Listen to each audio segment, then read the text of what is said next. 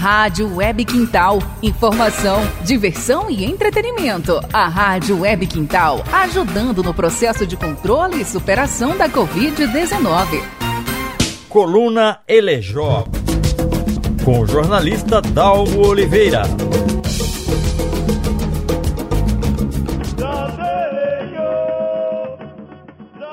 Olá a todas e todos, estamos de volta com a coluna Elejó.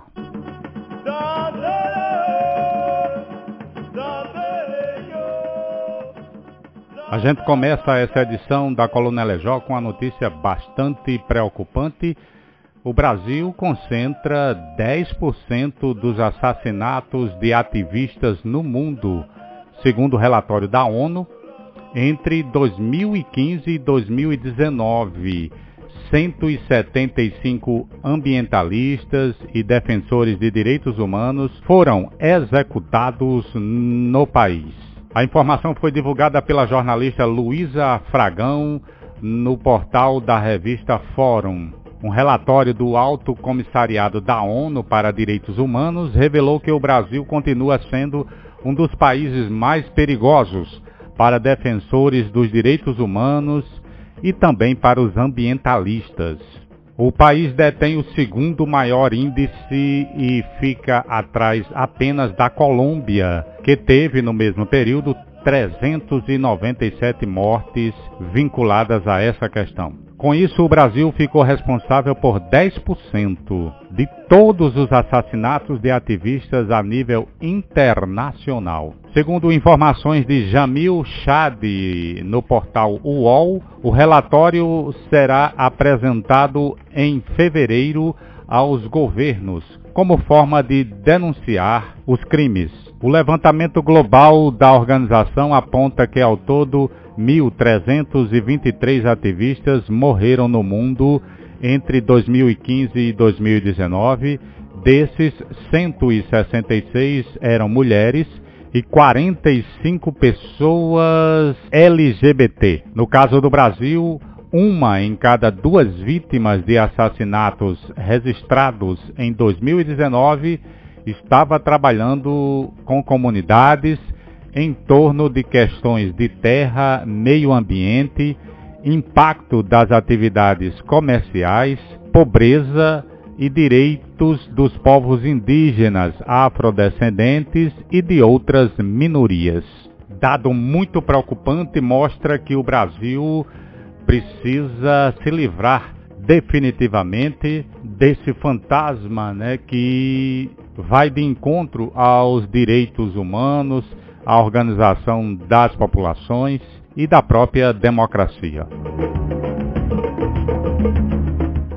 Olha, já começaram a ter alta os primeiros pacientes que vieram de Manaus para tratamento da Covid-19 em João Pessoa, que foram internados no Hospital Universitário Lauro Vanderlei, da UFPB. 15 amazonenses chegaram no domingo passado, devido ao colapso no sistema de saúde em Manaus.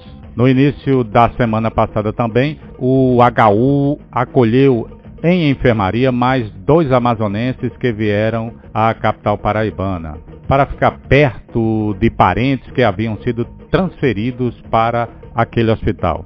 Eles também tiveram diagnóstico de SARS-CoV-2, que é o, a sigla para a Covid-19, confirmado após realização de teste no centro de saúde. Essas altas também mostraram que o tratamento e o atendimento dos pacientes amazonenses aqui no HU tem sido bastante eficaz, além de ter uma performance humanitária muito importante.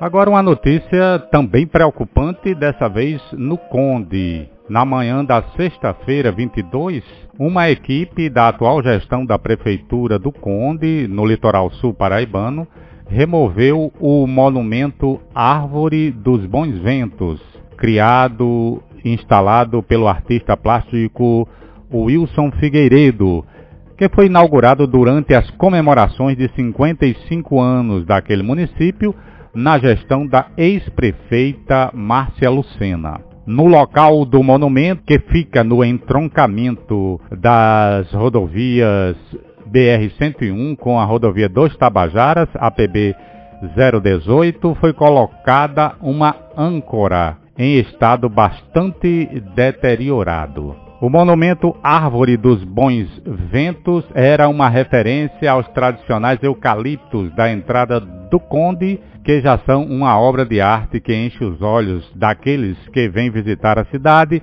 como também dos moradores do município, que usam os eucaliptos como ponto de referência e também para exaltar as muitas belezas daquela região. Até o momento não foi feita nenhuma comunicação pública do destino do monumento e o motivo da remoção, haja vista que para a construção da escultura foi feito todo um processo de forma transparente que não trouxe nenhum prejuízo aos cofres públicos da cidade do Conde.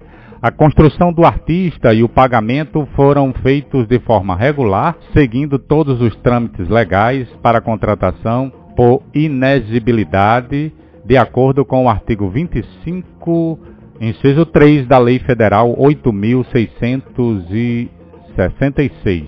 A escultura, toda executada em chapas de ferro com 80 milímetros de espessura, 4 metros de altura, tem o formato de uma árvore com os galhos em movimento por ocasião dos ventos que sopram na região e representava o marco inicial do município, um ponto de referência facilitando a chegada à cidade. Quando a obra foi entregue em 2018, o artista Wilson Figueiredo disse que a árvore dos bons ventos se mostra imponente e ao mesmo tempo leve, à medida que mostra a leveza do movimento dos galhos da árvore com a força dos ventos. Os eucaliptos são marca registrada na entrada da cidade e a obra fazia parte de todo esse conjunto que acolhe quem visita o Conde. Essa explicação de Wilson vai totalmente contra a, alguns boatos que rolaram na cidade de alguns grupos que tentam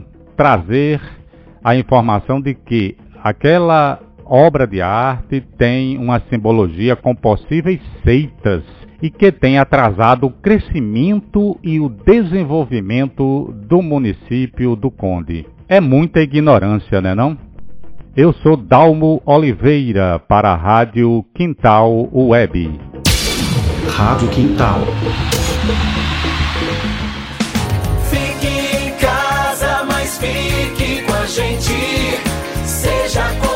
Consciente, por favor. Porque tudo isso passa, só não passa o nosso amor.